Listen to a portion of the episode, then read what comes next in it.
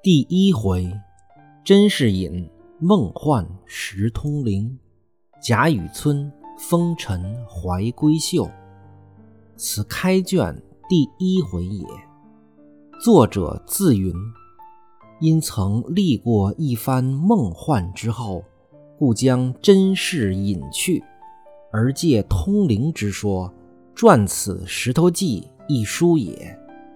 故曰甄士隐。云云，但书中所记何事何人？自又云：今风尘碌碌，一事无成。忽念及当日所有之女子，一一细考教去，觉其行止见识，皆出于我之上。何我堂堂须眉，诚不若此群钗哉？就是为什么我堂堂男子汉大丈夫，却不如这些女子呢？悔又无益，之大无可如何之日也。就是说，这真是到了让我羞愧有余，后悔又没有用，无可奈何的时候啦。当此，则自欲将以往所赖天恩祖德，锦衣纨绔之时，欲干咽肥之日。背父兄教育之恩，负师友归谈之德，以致今日一计无成，半生潦倒之罪，编述一集以告天下人。我之罪故不免，然闺阁中本自历历有人，万不可因我之不肖，自护己短，一并使其泯灭也。虽今日之茅船朋友，就是房顶窗子都是用茅草蓬蒿搭盖的，形容居住条件简陋，生活贫困。瓦造绳床，其晨曦风露，阶柳庭花，亦未有妨我之襟怀笔墨者。虽我未学，下笔无文，又何妨用贾雨村言？敷衍出一段故事来，亦可使闺阁招传，复可悦世之目，破人愁闷，不亦宜乎？故曰贾雨村云云。曹雪芹开卷就说明了他写《红楼梦》的三个问题：一是写作背景，作者是在经历家族变故、生活贫困潦倒的情况下创作的《红楼梦》。二是写作的目的，作者是把闺阁中那些行止见识高于我之上的女子们作为描写和讴歌的对象的。三是写作手法，作者用贾雨村言敷衍出一段故事来，就是说故事的情节是虚构出来的。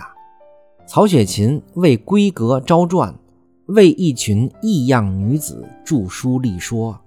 在那个所谓康乾盛世，同时又处于男尊女卑观念到达顶点的封建社会，无疑是一种惊世骇俗、离经叛道的行为。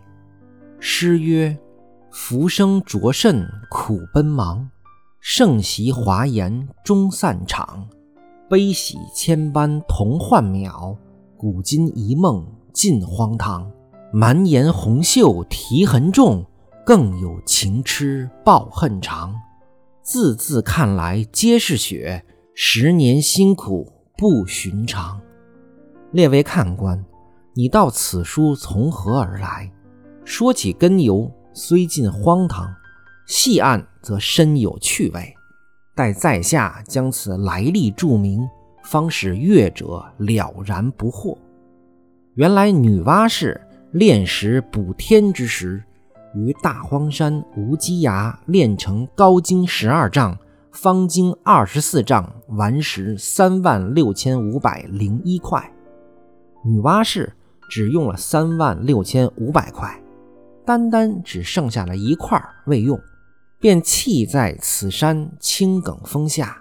谁知此时自经锻炼之后，灵性已通，因见众石皆得补天。独自己无才，不堪入选，遂自怨自叹，日夜悲嚎惭愧。一日正当接道之际，就是正在哀伤悲叹，俄见一僧一道远远而来，生得骨骼不凡，风神迥异，说说笑笑来至峰下，坐于石边高谈快论。先是说些云山雾海、神仙玄幻之事，后便说到红尘中荣华富贵。此时听了。不觉打动凡心，也想要到人间去想一想这荣华富贵，但自恨粗蠢，不得已便口吐人言，向那僧道说道：“大师，弟子蠢物，不能见礼啦。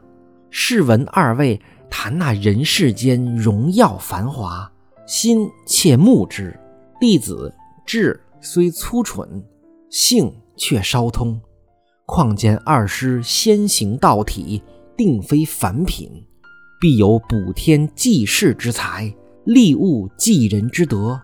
如萌发一点慈心，携带弟子得入红尘，在那富贵场中温柔乡里受享几年，自当永配洪恩，万劫不忘也。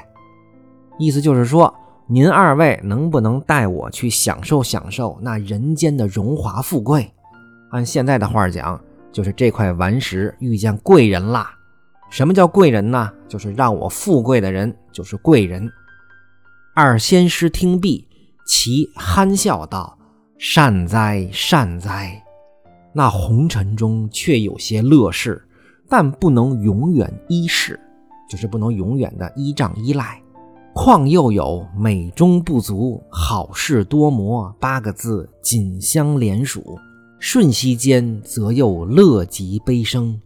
人非物换，终究是到头一梦，万境归空，倒不如不去的好。这时凡心已至，哪里听得进这话去？乃复苦求再四。二仙知不可强制，乃叹道：“此亦静极思动，无中生有之术也。既如此。”我们便携你去受想受想，只是到不得意时，切莫后悔。时道：“自然自然。”那僧又道：“若说你姓灵，却又如此至蠢，并更无奇贵之处，如此也只好垫脚而已。也罢，我如今大施佛法助你助，待劫中之日。”复还本质，以了此案，你道好否？石头听了，感谢不尽。那僧便念咒书符，大展幻术，将一块大石登时变成一块鲜明莹洁的美玉，且又缩成扇坠大小的，可佩可戴。那僧托于掌上，笑道：“形体倒也是个宝物啦。”还只没有实在的好处，须得再镌上数字，使人一见便知是奇物方妙。就是雕刻上文字，相当于古董的落款儿，就会增加价值。然后携你到那昌明隆盛之邦，诗礼簪缨之族，花柳繁华地，温柔富贵乡，去安身乐业。石头听了，喜不能禁。乃问：“不知赐了弟子哪几件奇处？又不知携了弟子到何地方？望启明示，使弟子不惑。”那僧笑道：“你且莫问，日后自然明白的。”说着，便袖了这石，就是揣在袖子里，同那道人飘然而去，竟不知投奔何方何舍。后来又不知过了几世几劫，因有个空空道人访道求仙，忽从这大荒山无稽崖青埂峰下经过，忽见一件大石上字迹分明，边数历历。空空道人乃从头一看，原来就是无才补天，幻形入世，蒙茫茫大士渺渺真人，携入红尘。历尽离合悲欢、炎凉世态的一段故事。